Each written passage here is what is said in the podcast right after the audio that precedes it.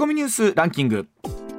時事問題から芸能スポーツまで突っ込まずにはいられない注目ニュースを独自ランキングでご紹介します。まずはスポーツです、はい。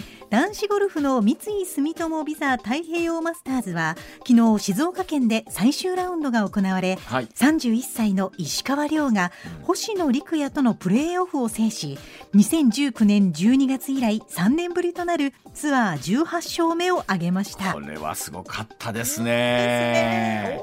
であの蝉川君がね、はい。はいこうプロ転向して、ええ。ずっとここまでトップで来てたんですけれども、はい。いやでもあの最後の方になってくるとサーバーが繋がらなかったっていうぐらいですからね。みんなこのプレーオフを見たくてっていう。本ぱり結局石川遼選手が勝つとやっぱりこれだけ注目が集まる花ありますしね。すごい選手だな思いますね。はい。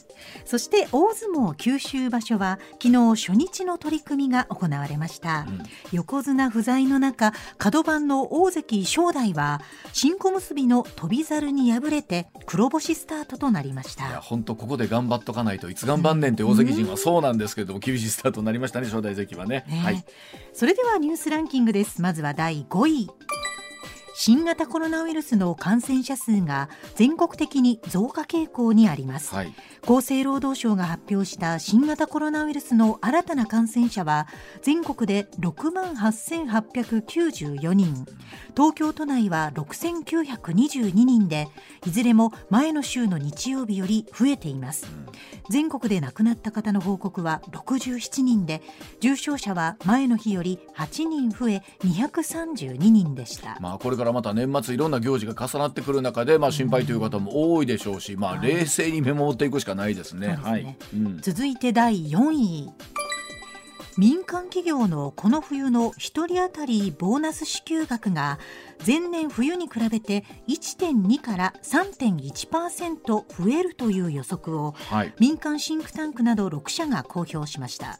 新型コロナウイルスの影響が和らいで業績が改善したのが要因で、うん。冬のボーナスとしては2年連続でアップし増加率は前の冬よりも拡大する見通しです、まあ、もちろん業種によってですね、あのこのボーナスというのは当然こう上がり下がりの幅っていうのは変わってくると思うんですけども、まあ、はい。広く全体的に総掛けされてるっていうことは非常にいいことだなと思いますし、まあ、本当にいろんな形でねこの増収してる増益してる部分がちゃんとお給料に返ってくるっていうのは大切なことだなと思います。はい、続いて第3位アメリカの中間選挙で焦点となっている連邦議会上院の残り2つの議席のうちネバダ州で与党・民主党の候補が当選を確実にしました、はい。これで上院は民主党が改選前と同じ50議席を確実にしました、共和党は49議席となっていますが決選投票に持ち越されたジョージア州の結果にかかわらずこれで民主党が多数派を維持することになります。はい、これもこの後高橋さんに少しお話を伺ってまいりますけれども、さあアメリカの民意はどうなっているのか、もっと言うとトランプさんに対する思いはどうなのか、そのあたりも聞いていきたいなと思います。はい、続いて第2位は岸田総理は昨日カンボジアで開かれた東アジアサミットで中国を名指しで批判しました。岸田総理は東シナ海では中国による日本の主権を侵害する活動が継続強化されていると語りました、うん。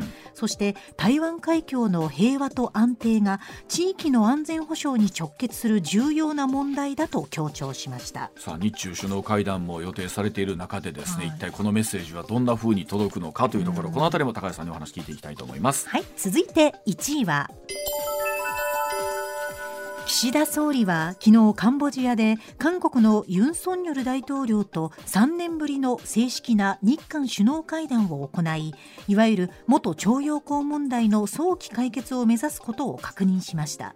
またムン・ジェインムンジェイン政権時代に冷え込んだ両国関係の改善を見据え首脳間でも意思疎通を継続すると確認しました。まあ、やっぱりこうサミット開かれると各国の首脳が直接話を、ね、する機会多いのでこういったニュース出てきますけれどもこういったお話この後まとめていきたいと思います、はい。ではコマーシャルの後高橋由依さんの登場です。上泉雄一のエナー MBS ラジオがお送りしていますさあ時刻6時まもなく22分になります。ここからは高橋由依さんでございます。高橋さんおはようございます。おはようございます。はい今週もどうぞよろしくお願いします。お願いしよろしくお願いします。はいまずはこちらからです。アメリカ民主党が上院で事実上の多数派維持へでございます。えー、アメリカの中間選挙12日上院選で与党・民主党がネバダ州で当選を確実にしまして事実上多数派を維持することになりました AP 通信によりますと定数が100議席の上院選挙非改選も含めまして民主党系が50議席共和党は49議席を占めました。えー、過半数ライン51議席なんですが採決で賛否同数になりますと上院議長を決めるハリス副大統領が決定票を投じるということで12月6日に予定されているジョージア州の決選投票の結果にかかわらず民主党系が主導権を握ることが可能となったということでございますが。さあ高橋さん先週1週間はアメリカ中間選だで、ね、話題が、えー、持ちきりというところだったんですが、はい、どういうふうにこの結果ご覧になっていらっしゃるでしょうかまず。そうですね、うん、あのえっと、アメリカってあの、えっと、投票日の1週間前ぐらいまでしか予測ができないんですよね。はい、うん。ええ、ですから直前の予測ができないんですけど、うん、1週間前ですとねあのこの番組だと2週前のなるのかな、はい、あのそれで話した時に、はい。うん、まあちょっと共和党はって話したと思うんですよ。はい、ありました、ええ、そしてしたんですけど、ね、1週間でひっなんか随分民主党が挽回したなって、前線したなって、そういうふうに思いましたね。ねこれは高橋さん、どういったところというふうに？もうそれはね、あの多分トランプがあの余計なこと言ったんですね。余計なことを言ったね、要はね、あのえっとこのね、あの番組でもまだ前島さんと話してて、2週間ぐらい前の時には、まあ多少はちょっとやっぱりあれですよねってあの共和党がと言ってたら、そのその前の週ですけどね、本当何日か前に、えっともう自分は大統領選挙出るというような話をしちゃったんでね、うん、だからあれはあれですよね。ギリギリの州で、えっと、民主党にいい口実になっちゃいましたよね。あの民主党がですね、やっぱりトランプなんかあの前のあの選挙も否定してるんだって言って民主主義の否定だなんて話がやりやすくなっちゃったんですよね。ですからあの州知事選挙とかではやはりそのそういったメッセージを出しているトランプさんが支持している、ね、候補というのが続々と敗れるという結果になってるわけですもんね。そうそうですよね、だから特にあのペペンシルバニアっていうところですよね、はい、あのまあ、ニューヨークから、えー、あフィラデルフィアが近いところですけどね、まあ、とと田舎といえば田舎なんですけどね、はい、そこを上院はあれですよね、前は共和党だったのが、民主党でひっくり返っちゃいましたよね。あの、えー、高さんどうなんですか？本当僕この12週間見てて思うんですけどアメリカの方は、えー、この、えー、よくばるこのトランプさんってのはどういうふうにこう捉えられてるんでしょう、ね、好きな人もいるんですけれどね。あのやっぱりでもなあの選挙結果を認めないっていう人もいるんでね。認めないっていうふうにももうトランプも認めてないし特にそのペンシルバニアなんていうのはあれですよね、うん、えー、っと州知事に出た人州知事選出た人も、はい、あの自分は認めないって言っちゃってるわけなんでね、はいはい。うん、だからそういう人があの際どいところでトランプさんの、えーとまあね、あの発言で、うん、えー、本当に余計なことっていうかね 言わなければねあのペーシバニアだってねひっくり返らなかったんじゃないかなと私なんかもうギリギリでしたからね。これあのトランプさんがねそれこそ15日この選挙結果出るまでね、あの、オフィシャルな発表しないとい。うことなんですけどこれどうするんですかね？やっぱり出るっておっしゃるんですかね、それは多分今更出ないっていうわけにいかないでしょう。うんうん。でまあもちろん2024年の選挙までもう少しあるわけですけども、その間ね。ね。だから多分ね民主党の中でも若手がね、うん、えっ、とトランプさんに代わる若手が出てくると私は思いますけどね。あごめんなさい。あごめんなさい。共和党、はい、そうそう、はい、共和党の中でね、うん、若手がねそれでと結果的にはね世代交代になるような気がするんですけどねアメリカってやっぱりね、はい、若い人の方が人気があの最終的にはあるんですよね。はいはい。でもでもトランプさんに引きずられてバイデン持って出てきたわけですけれど、はいはい、あの要は共和党の中で、えー、とこれねフロリダ州知事のデサンティスっていうかねそういう人がね、はい、若い人がいて。うんその人ね賢いトランプって言われてるんです。けど言ってることはトランプと全く一緒なんだけど。結局は軸はトランプさんってことですよね。そうそう同じなんだけどいやちょっとそれでえっ、ー、とね、はい、世代交代になるようなね感じが私にはちょっとするんですけどね。これちょっと分かりませんけどね。まあね。そうですね。ある意味でこう、僕ら日本という国にいるんですけど、なんか共和党内のその指名が誰になるのかっていうことが一番の興味になっちゃってますよねこれね、まあね。でトランプさんは一応ね出馬をするんでしょうけどね、でもやっぱりね、はい。あの賢賢い方がいいや同じ意見では賢い方がいいやってそっちになっちゃうような気がするんですけどね。でも一方でこの熱烈なトランプ支持者の人もいらっしゃるいますよ。じゃんしょ。うん。いいらっしゃるじゃないですか。うん。この人たちがどういうふうになるかですよねまたね。まあねでもねうん。多分言ってることは一緒ですからね。見た目で若くてねそう。っていうものがなっちゃうんじゃないかなあって。では続いていきましょう。こちらでございます。さあ2022年度の税収が過去最高68兆円を超えました。その裏で増税のお話が出るのはなぜなんでしょうか。2022年度の一般会計税収が68兆3500億円余りと過去最高だった21年度実績を上回る見通しであることが4日すでに分かっています。国の税収2020年度およそ60兆8000億円21年度およそ67兆円と連続して最高額更新してるんですよね。一方で岸田内閣では車の走行重量環境に応じて課税する道路利用税や株式の譲渡益や配当から得られた所得に対する金融所得課税そして消費税も増税の話がちらほら出ているというところですがここは高橋さんに詳しくお話を伺っていきたいと思います。はい。えまず、えっと、2022年度の税収が過去最高ということなんですけどもこれは一体どういったところからだったんでしょうか高橋さん？えっとはい。2021年度ですね。あはいあの21年度。去年ね。はい去年が。えこれ、はい。あのえっ、とちょっとコロナで大変だ大変だってみんな言ってましたけど、うん。えっ、とコロナに対していろいろとまずそのいろんな経済対策やりましたよね。はいはいであの特にあの失業の雇用調整助成金っていうので失業を抑えましたよね。はいだから案外きそれが効いて失業が出ないとし所得税ずいぶん上がるんですよね。はいはいであとコロナもね一部業界大変なんですけどそれ以外のところは結構、はいあのこの経済対策の恩恵を被ってるんで、はいそれなんであの経済が底抜けしなかったということですね。ということはその経済対策は結果としてみてあの政策としては正しかったというかことになるんでしょうかね。まあ、あうんの安倍菅政権で随分やりましたからね、うんあれは効いてますよね。ねえで、ええ。まあそれだけこう税収増えてるんですがさあいつも、あのお話を伺っておりますけれども増税というお話が必ずこの裏でちらほらと出てくるんですけど、ねえななんでなんで増税って言いたがるのか、まあ、私はあので財務省ですけどね出身ですけどね、はい。まあ、確かにね財務省にいる時はみんないつも言ってましたけどね周りの人がね。それはよくいつも分かんないなって変なこと言うなと思ってて 私はもうその30年近く財務省の中にいて いて、はい。みんな変なこと言うなと思いつつ今まで来てるんだけどままだそういう遺伝子があってはい。なんかもう増税の宗教みたいですねこれね。財務省がね。増増税教というような感じの。ざ財務心理教と言われてるんですよ。あのなんですか？その高橋さんがいらっしゃってる頃ってそれこそはい景気の良かった時っていうのも？えば、うん、でも年年中年中増税の話ばっかりしてた。国民からお金を集めたくて仕方ないっていうことですね。はいうん、なんかだから仕事熱心ってなのかね。なんかでもある意味でおかしいと思いましたよこれ。ねでなんでこんだけ言うのかな？それ財政も悪くない時に悪い悪いって言うしね。もうもう理解不能でしたね。はあ。でももちろんその数字のことに対しては一番お詳しい皆さん方。いや詳しくない詳しい。あのだ騙すの得意です。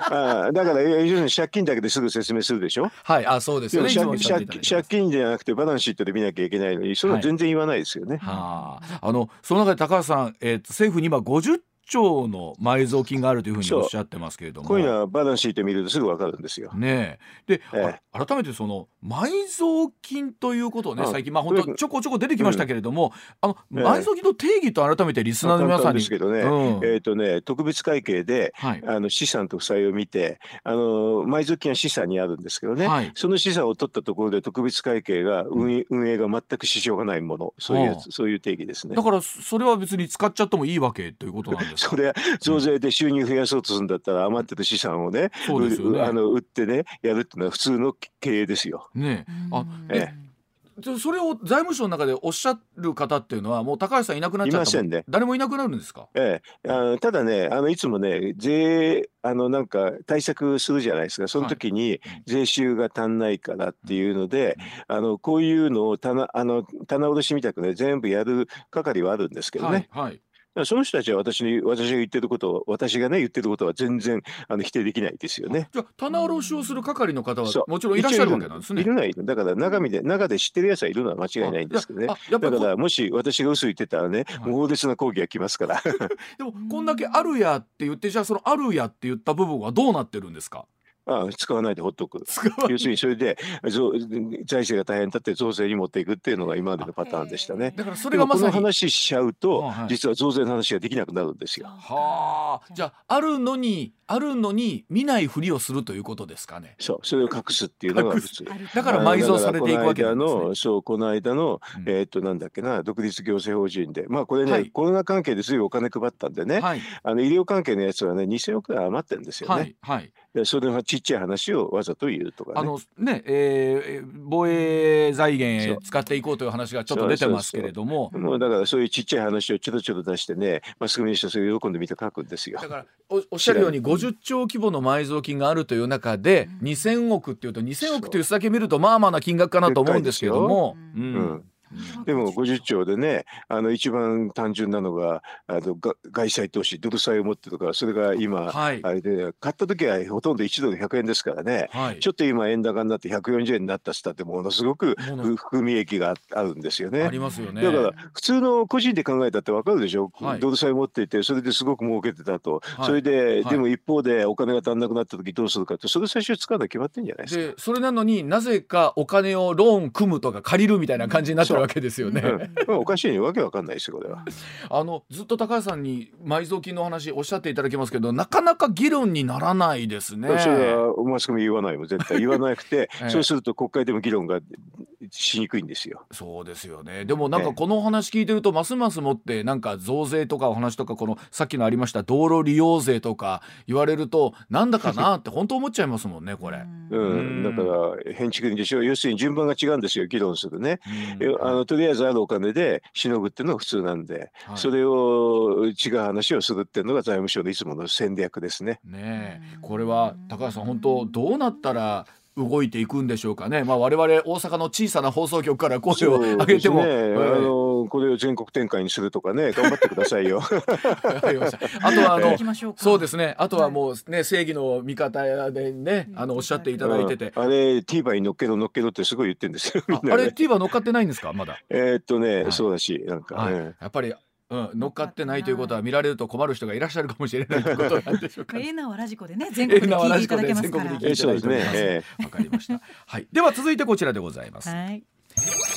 さあ日中首脳会談今週タイで実施へ最終調整対面ではおよそ3年ぶりとなりますさあ岸田総理 APEC アジア太平洋経済協力会議が開かれるタイの首都バンコクで今週中国の習近平国家主席と首脳会談を行う方向で最終調整に入りました、え対面で日中首脳会談行われますとおよそ3年ぶりということになります、えー岸田総理 ASEAN や G20 それに APEC に参加するために11日から9日間の日程でカンボジアインドネシアタイ3カ国を訪問しています。さあこのタイミングで中国の習近平国家主席と会談ということなんですけれども、さあ高橋さんこの会談はどうご覧になってますでしょうか、うん。これはね言うべきことを言うとか言ってますけどね、はい。言うべきことに何が入ってるかっていうのがポイントで。はい。えっ、とね、あの ASEAN の会議では日本の主権侵害が激しいってはっきり言いましたからね、はい。中国を名指ししてね、はい、そうですね。ああいう話をね習近平に直接言えるか言えないかですよね。そこですわ、高橋さん。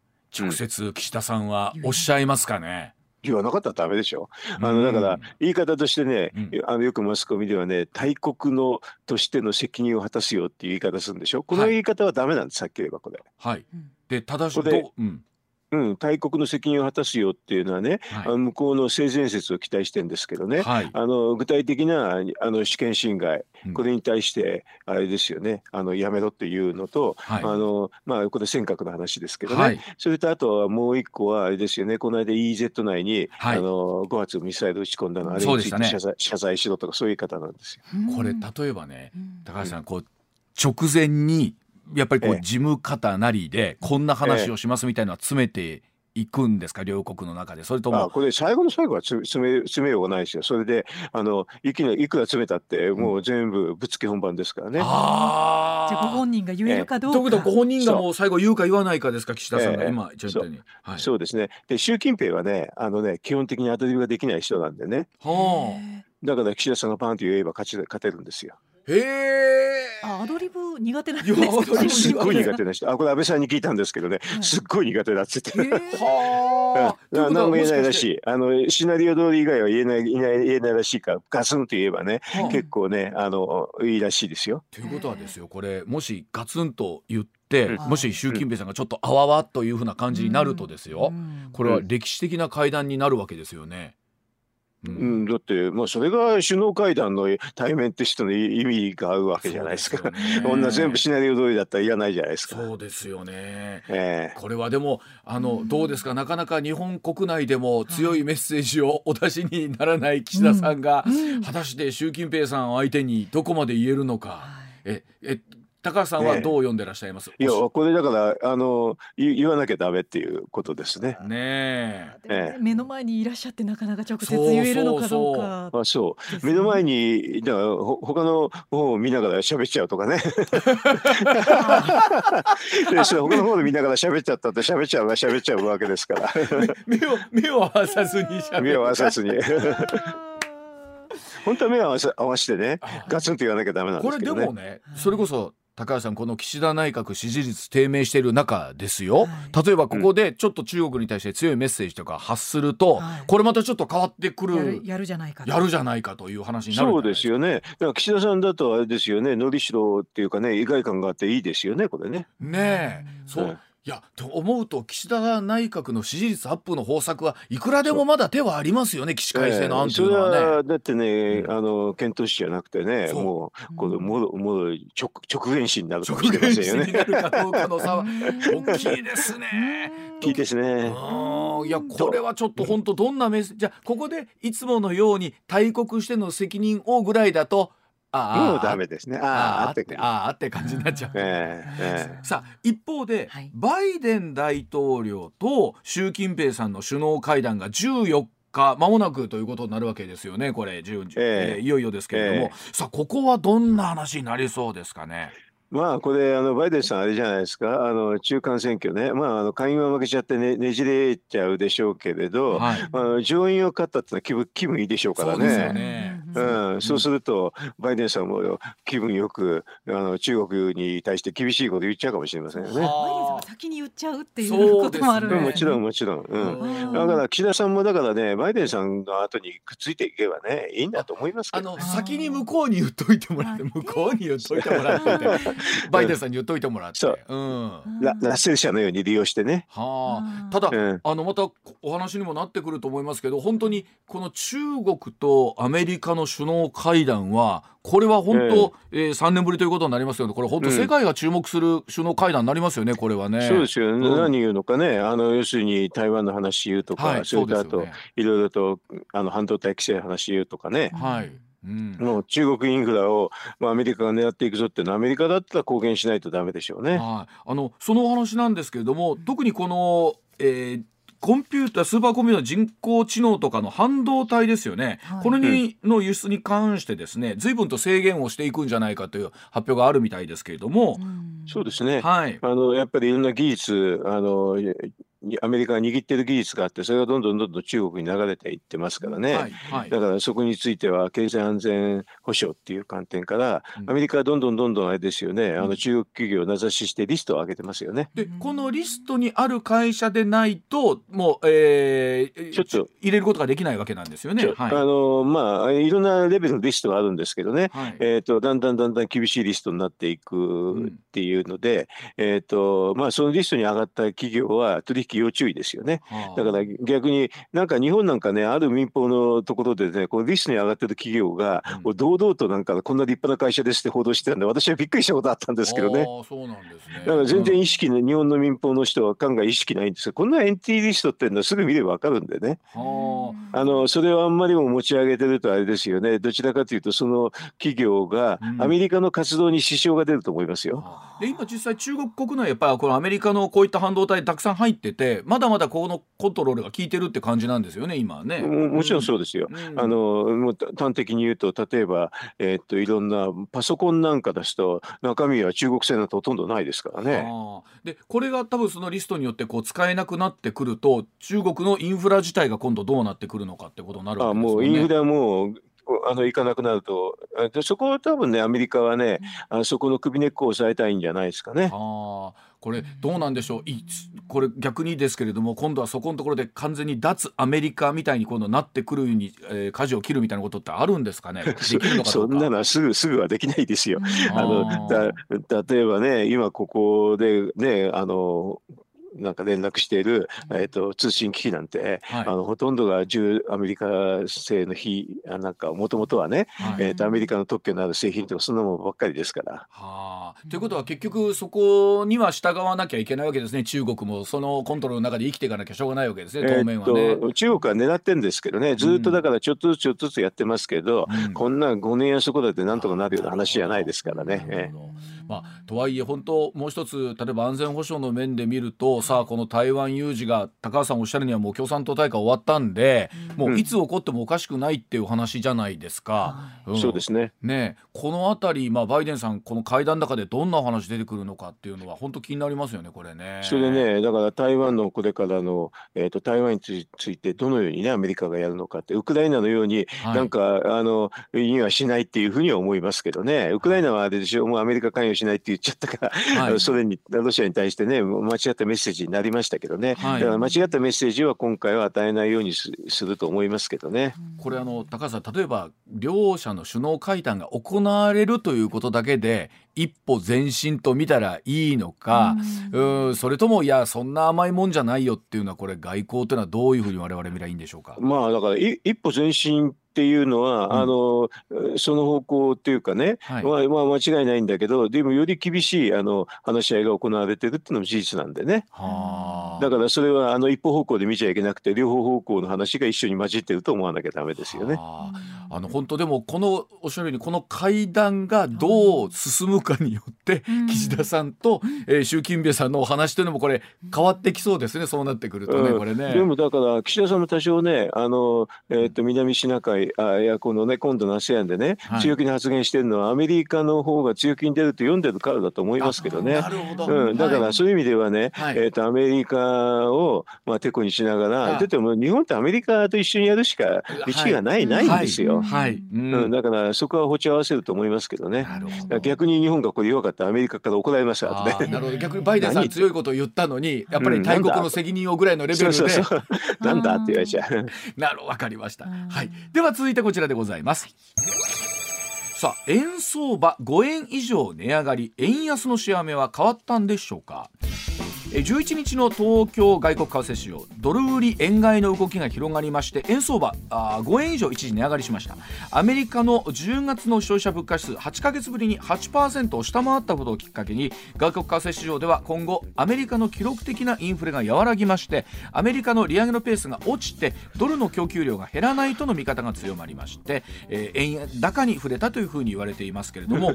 さあ高橋さんはいこれはね、はい、あのなんかまあ利上げのペースが落ちるとかいう説明するから分かりにくくなるんだけど、はい。はい、あの要要はねあドドルで私がね講演なんかで話してるのはね、えええー、とねあのアメリカのお金の日と日本の日本のお金とアメリカのお金の日で大体ドルって決まる円ドルって決まるんですよ。だって、はい、そもそも交換レートでしょ、はい、でね日本のお金って大体700兆円ぐらいのペースでいやあの動いてるんですけどね、はい、アメリカのドルって5兆円5兆ドルぐらいだから5兆ドル、はい、700兆円を5兆ドルで割り算すると1ドルいくらですか？っていうのをいつも計算させるんですけどね、はいはい、あああんたでできます？できませんそんなもうできない。700割る5です。だから、140ですよ。ああ、そうだから大体そのくらいの数字っていうのが普通だったんで、今まではちょっとね、あの、まあ、行き過ぎてたっていう感じなんですけどね。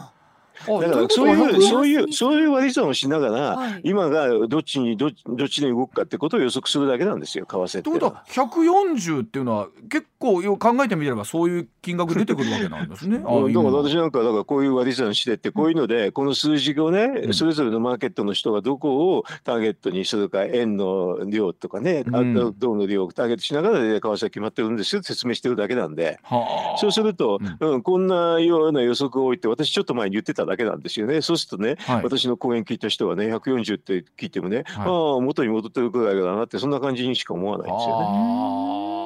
ということは今まではそれ思ってる以上に円がこう高かったってことなんですよあだから逆に言うと700割る、ん。あの700兆円割る5兆ドルじゃなくて4.8兆ドルとかそういうふうにみんな思ってたってだけなんですよ。あ。そういうことだったんですえね。えそうそうそう。うん。でもあの実際こうやってうん。簡単に計算できるんでね、はい。あのちょっと割り算苦手な人多いからすぐ分かんないらしいんはい、だけど、あの、はい、あの、ええ。そんなに我々私立文系組はちょっと数字が出てくると、ちょっとドルと円となるとね。ね、はい、また超とか言われると、途端にもう桁が分かんなくなっちゃうんあですけど。この計算でもね両方ともね日本のお金もね超超だしねアメリカも超だからね結構割り算簡単なんですよ。そうか、そうか、そこにゼロを二つ、なるほどな。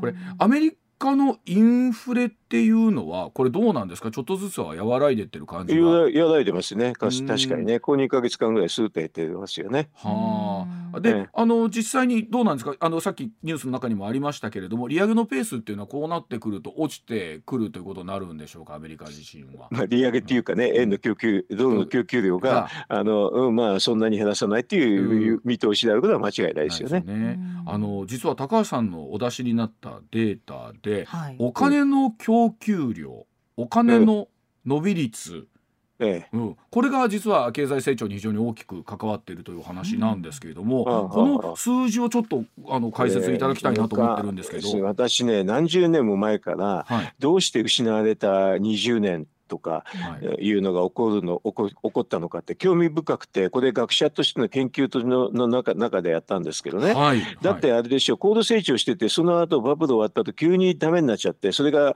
あのまあ20年も続いたっていうのはちょっと思う不思議不思議なんですよね。だかははらそういうのをどうやどれで説明できるのかなと思ったら、あはあ。えー、とお金の伸び率で見るとバブルの時っていうのは結構世界の平均的なところなんですよ。先進国の平均的なところね。はいはい。だったんだけど、はい。あのバブル終わった後お金の伸び率が世界でビリになって、はい。それで、えー、と成長率もビリになったんですよ。世界一ってもに200カ国ぐらいだからねこれビリになるとはすごく珍しいことなんですよ。はい、うん結構でも。200カ国ってのは日本それで言うとめちゃくちゃ上の方かなと思ったんですけど200国中ビリってあれですね。ビリってひ最悪ですね。だからもうあのもうもちろん先進国ですからお金の伸び率と成長率はね、はい。世界の平均よりちょっと下なんですけどね先進国っては。でもねはい。ビリになるっていうのはものすごく珍しいことなんで。はでこれがほぼ20年続いてたんで、はい。お金の伸び率が世界でビリだったから、まあ、当然予想できることですけど成長率もビリになったって、うんうん。私はそういうふうに解釈してるんですよ。このおこれで、はいやっぱりこれひどかったんでアベノミクスでずいぶん私戻そうと思ったんですよね。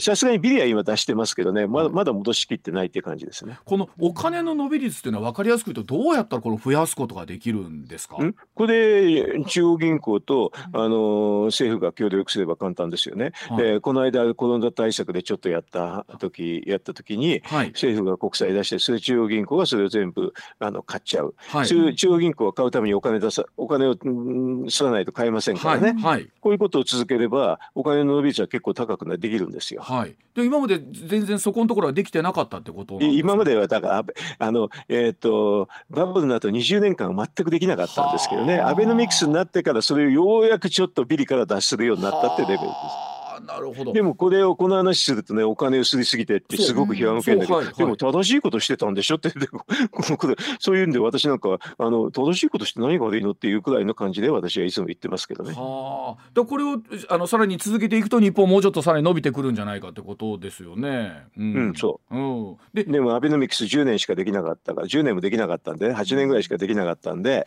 さすがに20年間取り戻すのは大変でしたね。はあでも本当に考えたら20年間ビビリってビリ。なかなかですよね。世界のビリですよ。全ての国の中の。ちょっとありえないですよね。ねえででも確かにこの失われた20年をどうするのかということだったんですけども。さでおっしゃってるように例えばじゃあ、えー減税をしていくということもことも含めてですし世の中にお金どう流していくのかなんですけど、うん。今実際どうですか？高橋さんなかなかまだ志半ばですよねきっとね。だからね、アベノミクスやってる時には私増税の議論は全部安倍さんに封じてもらったんですけどね、はい。またすぐ戻っちゃって、うん。この増税とかお金をすらないとかいうね、うん。もうこの、なんていうかなケチケチの話がばっかりになってますよね。でそれを過去のにバブルの後20年間ぐらいずっとやってきたんだききたんですけどね。ということは結果実は数字でそれが証明できてるんだけれども全然それがまた逆の方向に向かって今進もうとしてるわけですよね。そうそうですはあなるほどわかりました。じゃあすみませんお知らせの後お話もう少し伺ってまいります。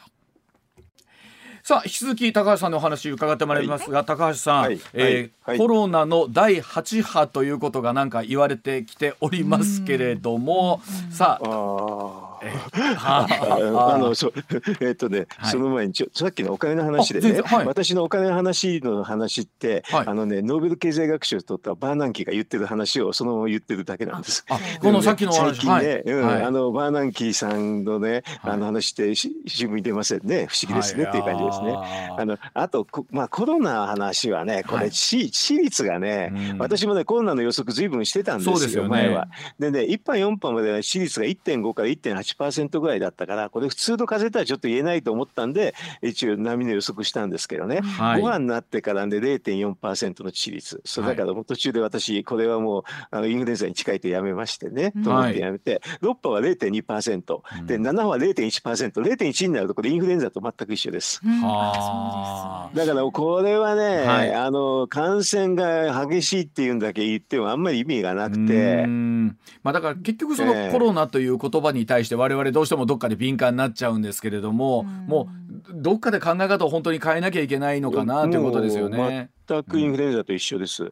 だからもうね、えっ、とインフルエンザだからこんだけ騒ぎますかっていうと同じですよね。はい。うん。あの毎日感染者の数こんなに出すのかっていうことですよね。なるほどな、えー、はい。どうしても数字が出てくるとついついということになってしまうわけなんですけど、ね、うん、だから事実も一緒に喋ったらどうですか？このしたらねすんごくね低くなってますね。はい。では7時のお知らせです。さあ高橋さんには今週いろんなお話をお伺いしておりますけれども高橋さん、お話いろいろありますが、えっと、ロシア、ウクライナ情勢もちょっとお聞きしたいなと思ってるんですけれども、えっと、ウクライナ南西部のヘルソンこちらから、あのロシア軍撤退したということなんですけれども、この辺り、最近のロシア・ウクライナ情勢あの高橋さんどうご覧になってらっしゃいます？かやっぱりですねロロシアがなかなかなんかあの新たに確かあの占領したっていうかねこれ、はい、ヘルソンぐらいしかないんですよね。はい、でそこを新たなところを、まあ、ギブアップするってことですからねロシアはかなり苦しいですね、はい、今、まあ、一方でウクライナはまだもちろん戦争が終わったわけではないということなんですけれども。うん、うん。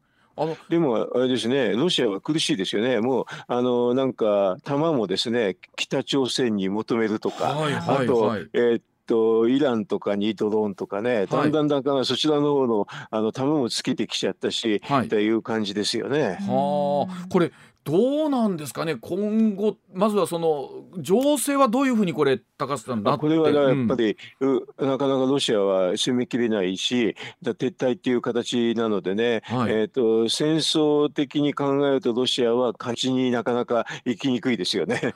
だんだん、うん、時間がた経つにつれて勝ちにくくなるってねよくないパターンで。あのロシアにとってはあの想定外でしょうね。はい、これどうでしょう？何らかのこのななまあ何でしょう？何をもって停戦とするのか、えー、というところになるんでしょうけれども。えー、なんかあの、えー、行き詰まってくるとそういうのはあの多少期待しちゃうんですけどね。はい。あのどうですか？一方でその核の脅威というのはいまだねねあの拭いきれないところあると思うんですけれども。うん。だから核を使わせないで停戦に持っていくっていうのがアメリカの戦略でしょうね。ねあのどうなんですか？例えば経済制裁みたいなものっていうのはやっぱりこう聞いてきてる感じあるんでしょうか？うん、えー、っとね当初ほどは聞かないっていうかねあの経済制裁やってる国って西側諸国の一部ですからね、はいはい、えーと、インドとかトルコなんかは全然その対象になってないんで、ええ、そういうとことかあと中国なんかは全然対象じゃないから、はい、そういうところを経由してあの経済制裁はあの100%は効かないですけどね。だからそういう意味ではあの当初思ってたよりかはやっぱりインドとかトルコ経由の話が結構抜け穴が多いんでね、え、ちょっとは来にくいですけどでもやっぱりインドトルコ中国経由してやってても西側の話が入りませんからね長期的にはだんだんだんだんボディーブードになってますよね。はあまあでそのあたりがこうねもう言ってる間に1年近くなりますもんね。ね。えー、だからあのロシアはあの経済も長期的に大変だし、うん、あの軍事も長期的に大変になってききつつありますよね、ね、これどうですかね？ロシア国内の情報がなかなかわからないとこあるんですけれども、えー、うん、ロシア国内はどんなふうになってるのかなと、ね、それはあれでしょう。当初の予定通りとは違いますからね、えー、当初は23週間でキーウを全部陥落させるっていう話でしたからね、はい、それと全く目論見みがずれちゃったってみんな知っていて、はい、これであれですね、あの兵を募って行ったらもう全滅させられちゃったとかね、そういう話がたくさん出てますからね、そんなの当然わかりますよね。ね、これもっと言うとロシア国内果たしてプーチンさん持つんですかね。いやもうもう持たない方がいいってみんな思ってるんですけどね。はい、でもあのうんと持たなくなるときに急須猫を噛むかもしれないしっていうのは不安がたくさんありますよね。これでも高橋さんおっしゃった落としどころでこう経済制裁とかじわじわしながら核を使わせない形で停戦に持っていくってすごい方程式解かなきゃならないですね。これね。大変ですよ。大変ですけどまあししまあね戦争ってこういうもんですよね。はあ。まあでも明らかにこの現状として見ると今もロシアこれ以上多分攻め手がないわけですよね。今こうやって見てるとね。うん。それでアメリカが武器供与するとどんどんどんどん押されるってパターンですよね。はあ。だからでも武器普通の武器供与してる限りは、うん、どんどんどんどんロシアがあの外に追い出されていくっていうことなんで悪い方向じゃないですよね。ねで例えばこの現状今こういう形を見るとやっぱり中国の例えば台湾侵攻みたいなものに関しても状況まで変わってくるんでしょうかね。それとこれとはま たそれは別ですよね。だからあの、うん、中国としてみればそれはねああいうふうにヘマはしないぞという思うだけでしょう。なるほどああいうふうにヘマはしないぞというだけで、えー、なるほどわかりました。はい高橋さん今週もいろんなお話聞かせていただきまして、ありがとうございました。また来週もお願いします。ありがとうございました。はいどうも。